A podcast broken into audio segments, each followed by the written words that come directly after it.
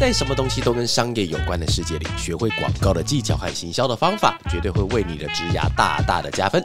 欢迎来到哇咖喱贡，继续为你分享不知道不会怎么样，知道了很不一样的广告大小事。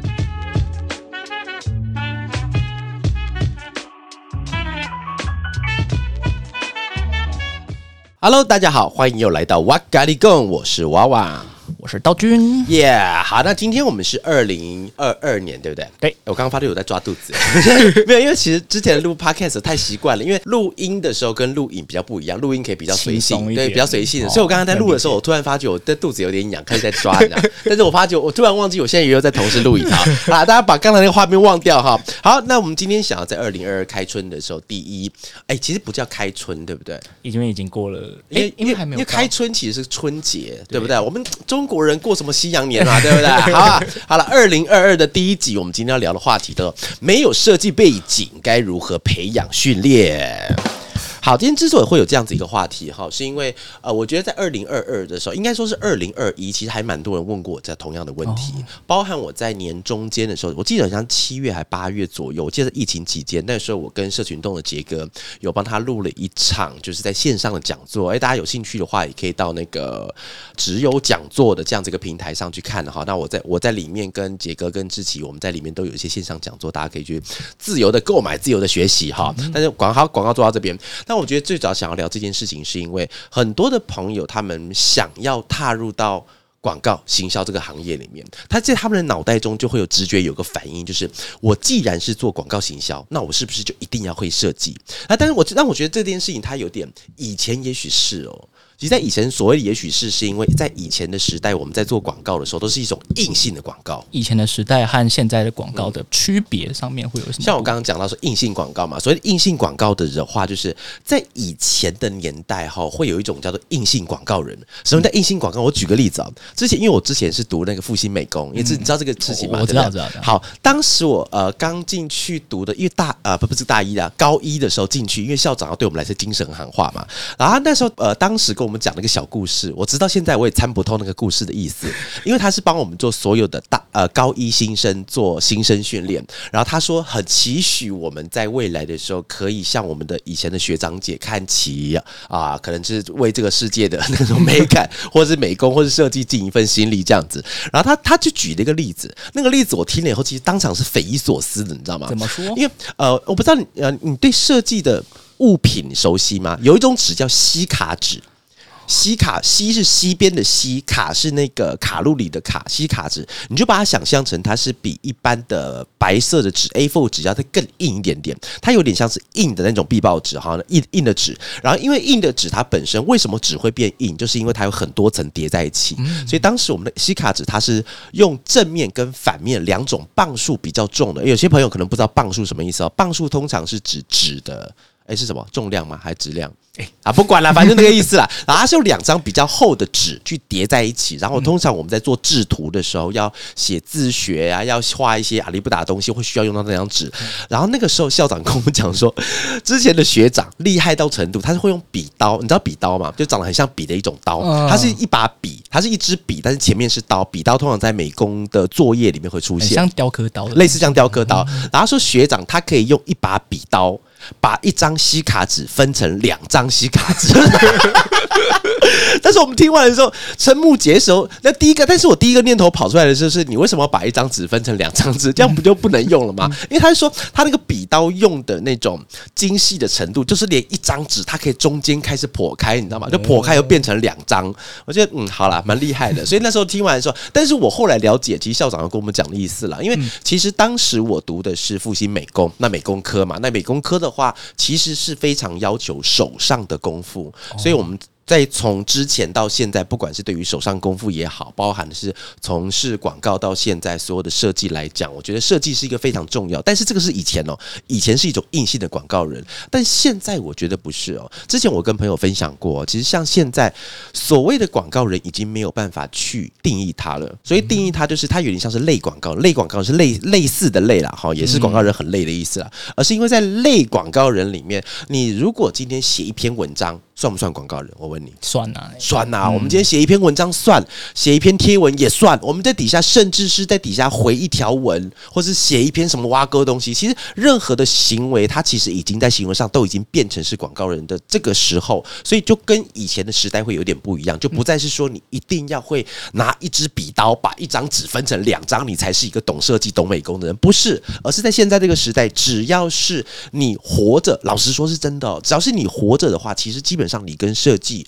跟美感都会牵扯上关系，那只是因为你工作的经验的多寡，会让你觉得这件事情的厉害程度来多跟寡这样子而已。哦那哇哇，你刚才讲了很多就是关于设计和美感的东西，那你会觉得说，就是为什么是美感在广告业特别比较重要的？我觉得老实说，其实美感不只是在广告业哦，应该是在任何业，你知道吗？我这里有个小故事哦，亲身经历，就是以前以前，因为我老婆她之前是哎、上次我不小心在节目里面讲我老婆是做那个精品专柜的，对就回去他说你为什么把我故事讲出来？因为我老婆她一直想要当做神秘的藏经人，你知道吗？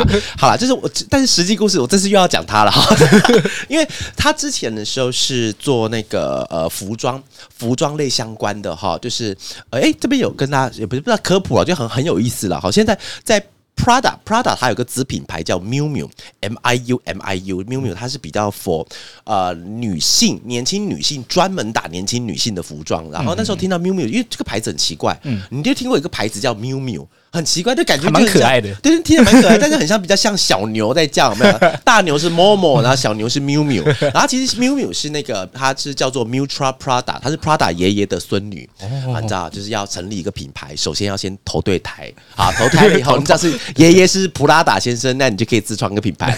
然后，但是我那时候他在，因为他这个这个行业做很久，所以一开始老实说，其实我对服装一直在都没有执念，我觉得只要穿上去能够遮风蔽体，我觉得就 OK 了。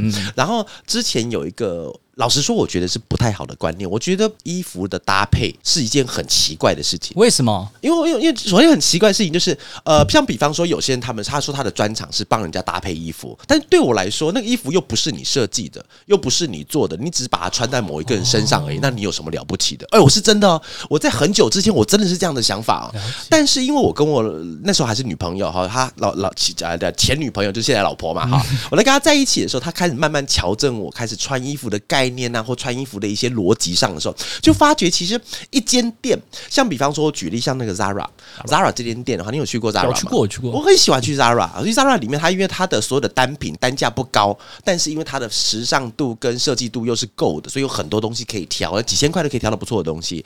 然后我们在里面挑，你看到整间店这样下来，以男生来讲，搞不好有超过一千个。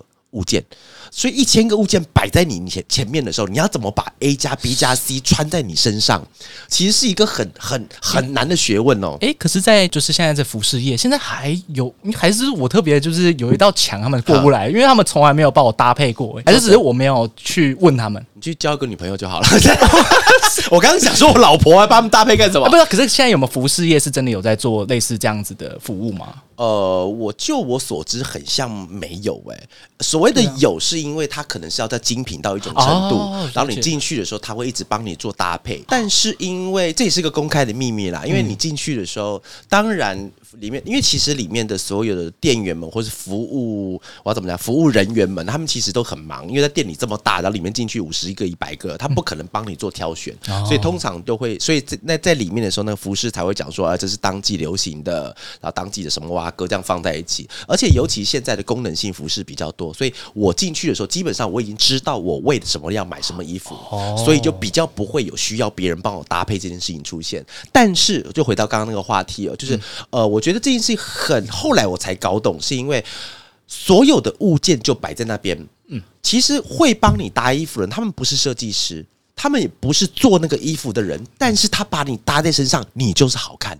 所以我觉得那个这个差别出现在什么地方，就跟现在的美感是一样的、哦。其实我觉得现在刚好有个很大的重点，我可以分享给大家，就是我觉得现在的设计跟美感这件事情，你不需要会做，但是你要会看。欣赏你要会欣赏，而且你在欣赏的时候，你要知道你为何而欣赏，这件事情很重要要。讲出来，哦，像比方说我们现在看很多的，比方说我们在看一篇贴文，好了，我们举个例子啊、举个大家都一定懂的例子，我就不需要再做解释的全联的贴文。你今天看到，诶，好看。哎，可爱哎，有梗。你只要看得懂里面在干什么的话，基本上你的设计美感在这个时代的广告是够用的。你不需要去让你把 Photoshop 打开，把里面的全年先生修的非常厉害，把里面的所有的商品都把它摆设的非常漂亮，反光都一级棒这样。你不需要做这件事情，你只要会看，基本上你的设计美感已经到达一定程度了。哎，可是会看和真的做出来，嗯，是不是中间还是有一些不一样的？它本来它本来就两种职业啊，你要做出来干嘛？因为其实。另另外一个小故事哦，那时候我跟我大哥，我大哥他在高雄开冰店，哎，大家有兴趣，他叫他叫做艾斯加冰屋了，哈，蛮好吃的。因为我那时候大我大哥开冰店，那时候刚开始时候他打电话给我，哎，他说，哎，娃娃就是叫娃娃好了，就是娃娃，哎，那个叫我教他 Photoshop。然后那时候我就我就问他说，你要学 Photoshop 干嘛？因为他说他现在想要开店，那很多东西他想要做。然后我就跟他讲说，因为你现在从不会。你从不会到会，你可能会需要半年到一年的时间，你才有办法做出一个可以被看的东西。不然，我我讲可以被看，是不是把上面打两个字叫做完了哈？是真的要做好。所以，那我就跟他说：，那你为什么现在很多的设计系的学生，他们呃白天当学生，晚上斜杠也出来接一些 SOHO 的话，其实五千。两千甚至更低的价钱我都有听过，当然水准会有点参差不齐，还是要挑。但是这些人他们会是你很好的手脚，你为什么要花你自己这么宝贵的时间去学会 Photoshop？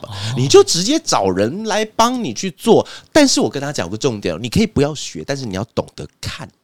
嗯，我觉得看是比现在现在这个时代里面是比较更重要的事情。好，那就回到刚刚道君你讲说为什么美感很重要哈，就是呃，我觉得美感很重要，它可以分成是几个层次来讲。当然，对我们这种专业的人来讲，美感你没有美感，就跟你呼吸，你是。你你的美感需要像呼吸一样的自然，你才有办法把一个东西做得很好。但是哦，像我刚才举例，我特别举那个我老婆帮我配衣服这件事情，你要穿得出去，要被人家感觉到你是体面的，不一定要帅气了啊，帅气可能要重新投胎再把它抖了。所以你只要看起来是体面的，符合当场的时宜这件事情的话，你就会需要看跟欣赏美感。所以其实我觉得美感不一定是只放在我们今天工作上的需求，而是任何的层面你都会需要看这件事情。分享给大家。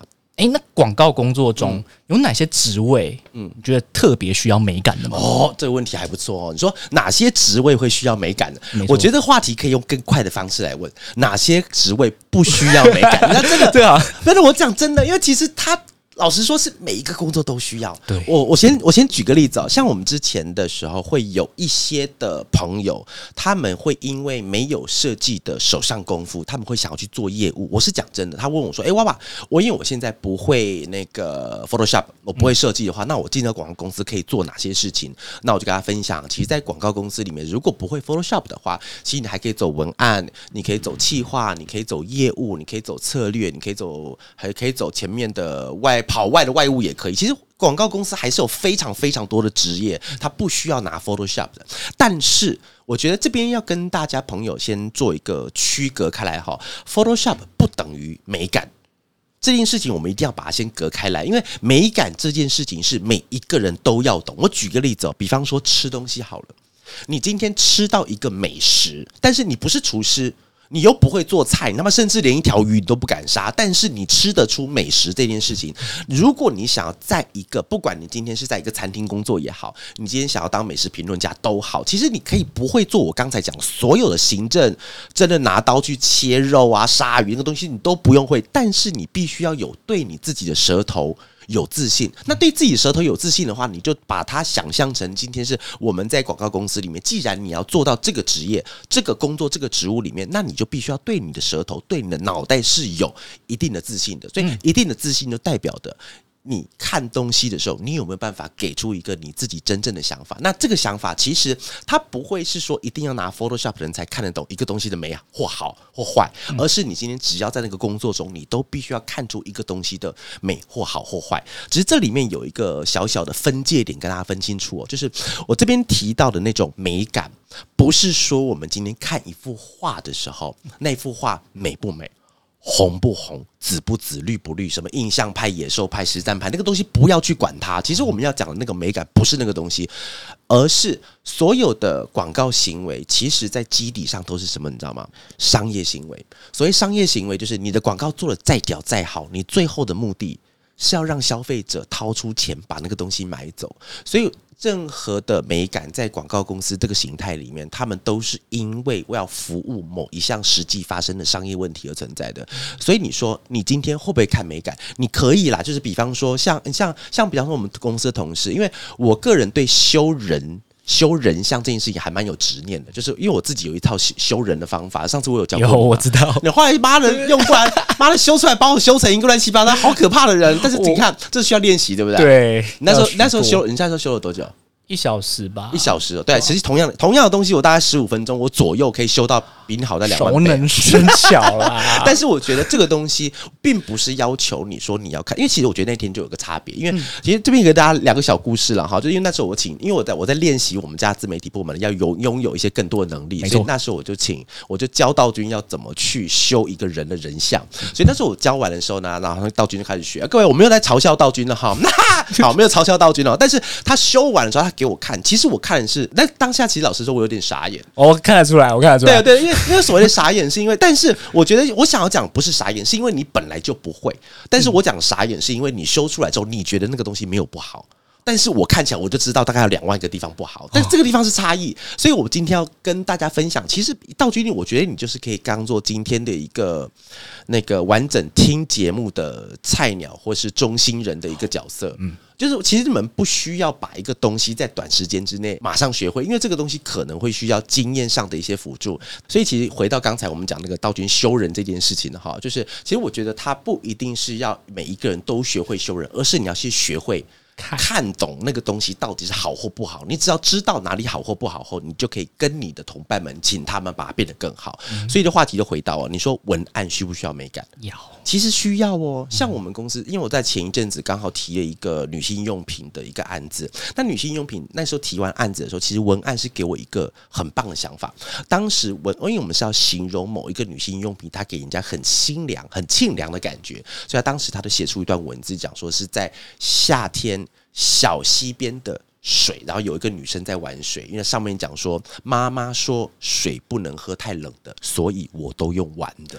有没有这个文字就很有 feel？而且你看哦，我刚才讲出这个文字的时候，你脑海中是不是有一些些画面，对不对？所以其实你说的文案，它需不需要美感？需要哦。只是它的美感跟我们所熟知的要把东西变在画面上出现一个东西不一样，所以这个东西会需要美感。我再举例哦，像比方说以业务来讲的话，业务之前我常常遇到一种状况，就是有一些业务它很可怜。所谓很可怜，是因为它会一直会被欺压，所以欺压就是比方说今天客户，这是真实案例哦，客户就跟业务 A 讲说，哎，客户 A，我们的 logo 太小了，呃，时常发生嘛，对不对？时常就把 logo 放成两倍两百倍，他们最开心，logo 太小了，然后这个时候我们业务的朋友就跑去跟我们设计讲说，客户说 logo 太小，然后。设计会接下来会发生什么事情？生气嘛？对，就就会出现很很很莫名其妙。我 logo 已经这么大了，你还要再更大？那干脆整张画面都变 logo，要不要？又听到我说啊，没办法，然后跑去跟客户讲说，哎，我们 logo 已经很大了。那客户开当然就发火啦！我叫你变大，你就给我变大，你给我那么多话干嘛？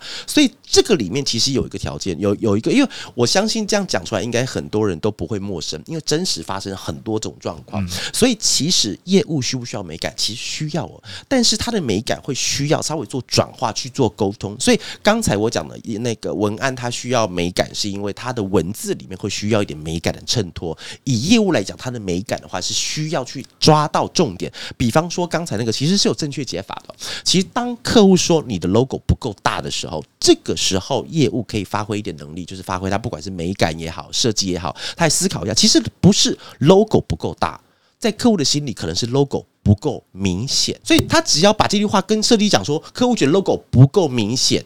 大是其中一种解决方式，把底色加重是其中一种方式，让 logo 的位置调整是一种方式。所以，我们今天要解决掉的那个东西，是在设计跟美感上让 logo 变得更明显，而不是今天客户想要变大这件事情。所以，其实你看呢，我刚才讲的业务啊、文案，很多人都认为说这两个不用拿 Photoshop 的，干嘛要懂美感？但是我刚刚讲的两个例子下来，他们都很需要美感的，更不要说其他的一些职业工种，他们更需要美感跟设计的概念，尤其是转化自己的概念。的那个方式放在他们工作里面。那我们刚才说了很多美感的东西，那我们想说，就是因为各个各个在广告的职位里面，其实多少都要需要一点美感的能力。那这样的能力该怎么培养会比较好呢？美感能力要去培养。好，因为这个话题也很大了哈。那我这边先简单的来说，就是因为其实像我刚才前面有先讲到了一下，以文案来讲，他们的美感需求是需要用他们的文字把那个画面感营造出来。以业务或企划朋友来讲，他们的美感会放在说，我要怎么把客户的文字。消费者实际的需求幻化成我可以沟通的方式，跟我们家的设计讲。所以，其实，在每一个人他们要培养美感的方式，会有一点点的不同。所以，这边很鼓励大家哦，就是呃，所谓的美感，不要是只把自己放在说我今天要学会 Photoshop，我今天要跑北美馆，我今天要跑美术馆，我要看见所有的展览。我跟你讲，实际上是没有用的，因为你会不知道你为什么在学习美感，除非你的生命中你就是很。就是很天真浪漫，有没有？我要学会所有的国画技法，我要学会所有西洋技法，我要学会林布兰特的打光法。除非你的心中本来就想要走美术那个行业，不然你会不知道你在看什么。所以这件事情很重要，就包含是今天假设你是业务或企划朋友的话，你要学习美感。其实把那个美感稍微转换一点字，你要学会是美感沟通。你要做到的是，可以跟你的同伴、跟你的客户、跟你的厂商、跟你任何的人去沟通，你想要的美感是什么？这个对他们来说，其实沟通的概念价值会大于真的对于美感的要求。所以，以企划跟业务来说，可以这样讲。但是如果以文案来讲的话，以文案来讲的话，其实他们的设计美感要培养在如何让他们的文字画面化。你看嘛，像有时候我们在看一首新诗，比方说，我之前看过一首，呃，什么在下雨天的时候，当我的雨伞打开，上面听的滴滴答答的声音，我就想起来以前小时候闹钟的声音。他用这个方方式把它连接起来，就是现在的下雨，让他回想到他小时候的样子。你看哦，我刚才这样讲，其实他有很多用字遣词，我没有去精雕细琢，但是你脑海中有一个画面，尤其是甚至是我讲说雨伞打开来，雨滴落在上面滴滴答答的时候，你会开始有一种画面感在里面。这个东西，如果你今天的文案是没有美感的。素养，或者是刻刻意去练习的话，你在写这个字的时候，你就会错失掉那个东西。当然，不是每一个东西都必须要写到很有美感。像比方说，有些什么促销文啊，什么呃买一送十啊，买两百送八百那个东西啊，那个东西就不需要了。那个东西就是热闹。哎，严格来说，那个东西也需要哦，因为你在看到那个东西的时候，你的脑海中要有一个很热闹的画面，要很热闹啊，破盘价嘛，破盘价跟那个雨伞就没关系的嘛，就是一堆盘子往地上摔就对了。但是那种热闹的感觉也必须要。透过你的运行笔法把它写出来的话，其实它也很需要你的画面的美感。所以，我们今天刚才有讲到另外一个重点，就是所谓的画面跟美感这件事情，不是把一个东西修得很美叫做美感，而是你今天修的能够让消费者接受。的设计感，那个东西就叫做美感。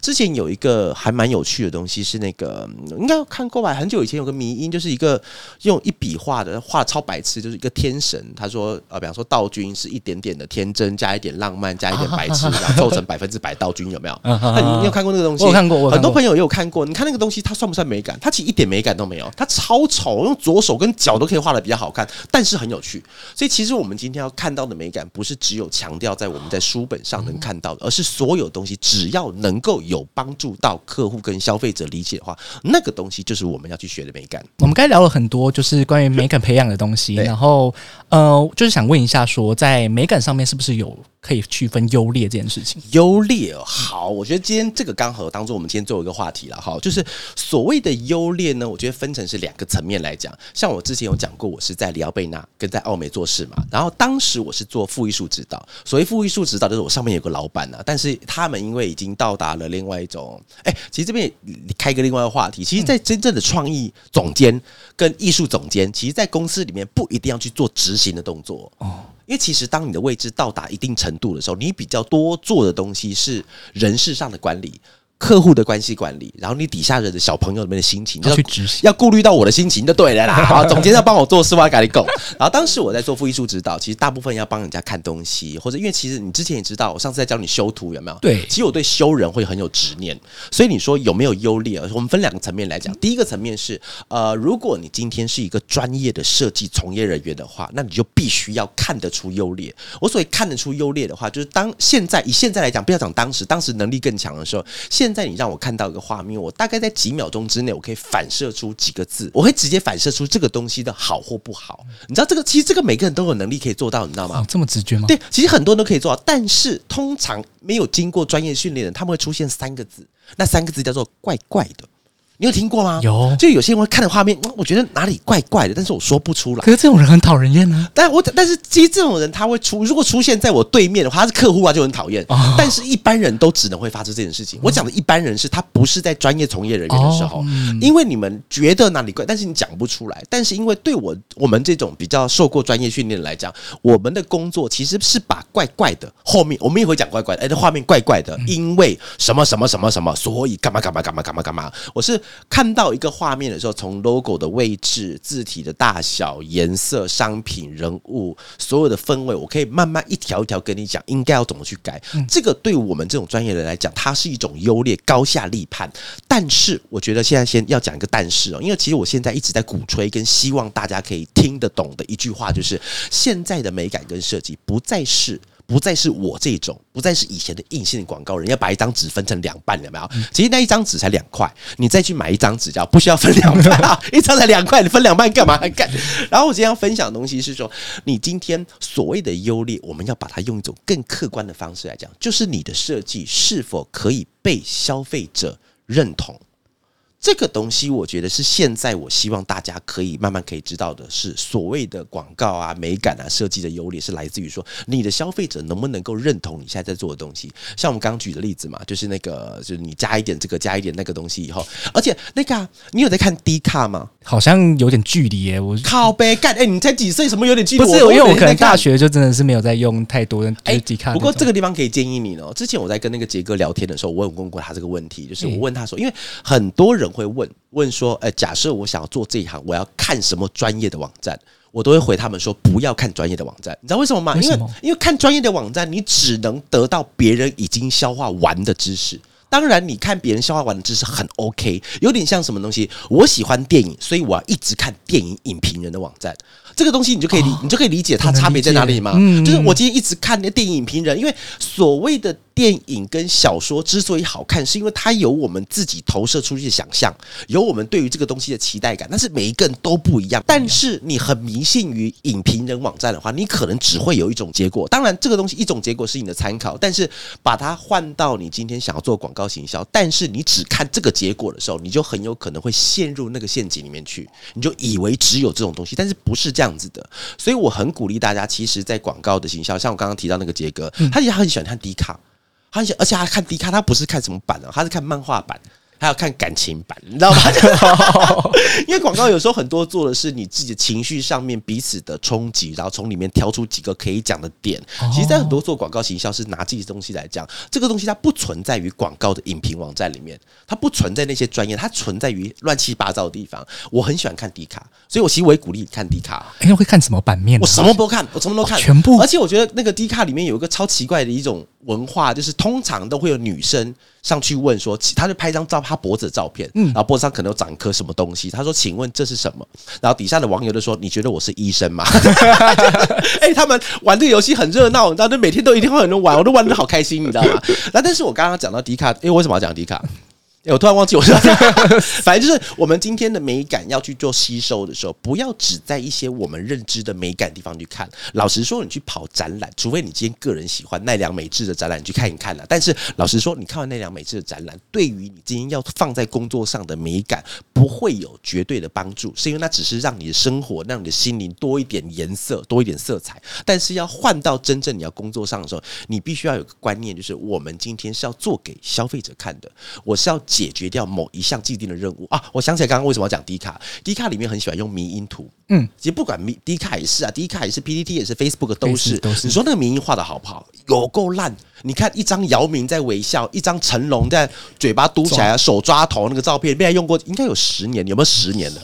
可能有十年了，但是现在很多地方会拿出来用。所以你今天说这个设计，如果你把成龙那个照片拿到以前像我这种应试广告人的话，我会说那是乐色。我讲真的，不怕被人家笑，为什么？因为它重复性太高。我不可能同样一个商品，我十种商品用同一个成龙，这是不这不存在于我们这个世界里面。你是抄袭，你怎么可以用别人用过的东西？像我们在做啦，我时常在跟同事在开玩笑，我们在做案子的时候，其实难做的不是这一次，难做的是下一次。因为我们这次做的很好，那你下一次跟客户讲说，因为我这次做很好，所有东西可以重用一次吗？你客户直接砍掉你，我跟你讲。但是换成我们刚才讲的民音图的时候，一张民音可以用两百次，它一样好笑。它只是情景不一样而已，所以其实我们今天要学到的设计美感是，只要这个东西能够对你的消费者、对你的商业帮助有可以解决他的问题的话，这个东西就是我们要鼓励大家去培养的那个美感问题。所以不用再迷信说一定要什么 Photoshop 才会，每一个人都会。哎，我看过有人用用 PowerPoint 可以做设计，做的很好看的。我们不要嗯迷信，一定要某一种人类他们才会设计。其实每一个人，你只要懂得看的门道的话。那都可以学会你生活上或工作上应该要有的设计，好不好？最后一句是不是有有点鸡汤？嗯，好不好？好了，好了，好了，那今天就感谢大家来收听我们节目了。一样，最后面有一些小小的心里话来跟大家分享一下哦。让我喝口水，好，等一下啊。不对，不对，这个音乐听起来就很有 feel 吗？就很温馨，很有温馨感，很温。哎，但是这个音乐那是当时我找他是在悲伤的。那个群组里面的，当时我当时我我想要找励志，但是我找不到，我就打悲伤，就跑出这一首很好了。来，OK，这首音乐出来，大家就知道我们的节目要结束了。好，以前我们会认为所谓的设计是专属于某一群人的特殊技能。因为工作的需求而要去拥有的一种能力，但我们知道，现在所谓的设计已经不是这样的一种现象喽。每一种工作、生活、兴趣，甚至喜好，都可以去培养出一种专属于我们这个时代的美感。重点不再是我们会不会做，而是我们是否能看得出这样的设计可以在生活和工作中帮助到我们什么实用性的美感。更应该是这个时代的设计评量哦。好，最后要感谢讲者，那也感谢道君今天来到我们的节目上，当做我的那个。助讲人，好，但是要感谢的不是我们，而是愿意在下班或者下课，甚至上班上课的路上听着这些的你们自己哦。如果你们是在捷运、公车、走路太大动作很奇怪的话，可以在心里面给自己一点小小的掌声，啪啪啪啪啪啪啪，因为你们愿意听这些广告行销的知识和内容，相信你们对于未来的工作都有一定的想法和憧憬，给自己一个掌声吧，也欢迎。和期待大家以后来到广告行销业。顺带一提，法乐是位现在成真资深企划，欢迎来当我的同事哦。有一天我们也有可能会在这条路上相遇哦。如果早上、中午、晚上没有见到你的话，早安、午安和晚安。In case I don't see you, good afternoon, good evening and good night。拜拜喽。